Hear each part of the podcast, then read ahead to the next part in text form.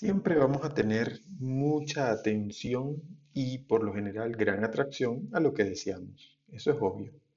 Ahora, la clave del éxito para que eso ocurra en el tiempo que tiene que ocurrir y especialmente para que tú sepas de que el proceso se está dando es ser paciente.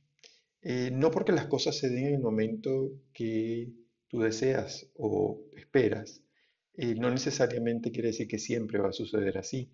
Y en el caso de a veces el, el tema de, de ser ansiosos, de saber esperar, de imponernos por la necesidad de no, de, de otras personas o respecto a ti misma, a ti mismo con, con tus planes, eh, cabe destacar que uno tiene que tener criterio de espera, es decir, saber esperar y sobre todo que las iniciativas no se trunquen por el hecho de que no has logrado objetivo, tu objetivo de vida.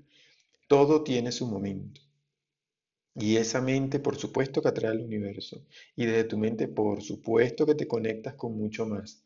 Ahora, el gran tema es cuánta fuerza le estás dando al resultado inmediato valorado en el tiempo humano, en esta frecuencia. ¿Cuánto, cuánto te desanimas o te animas por los resultados inmediatos en este espacio-tiempo? ¿Qué quiero decir con esto? Pues que hay que trascender este tiempo para que las cosas en el universo que no tiene tiempo se den.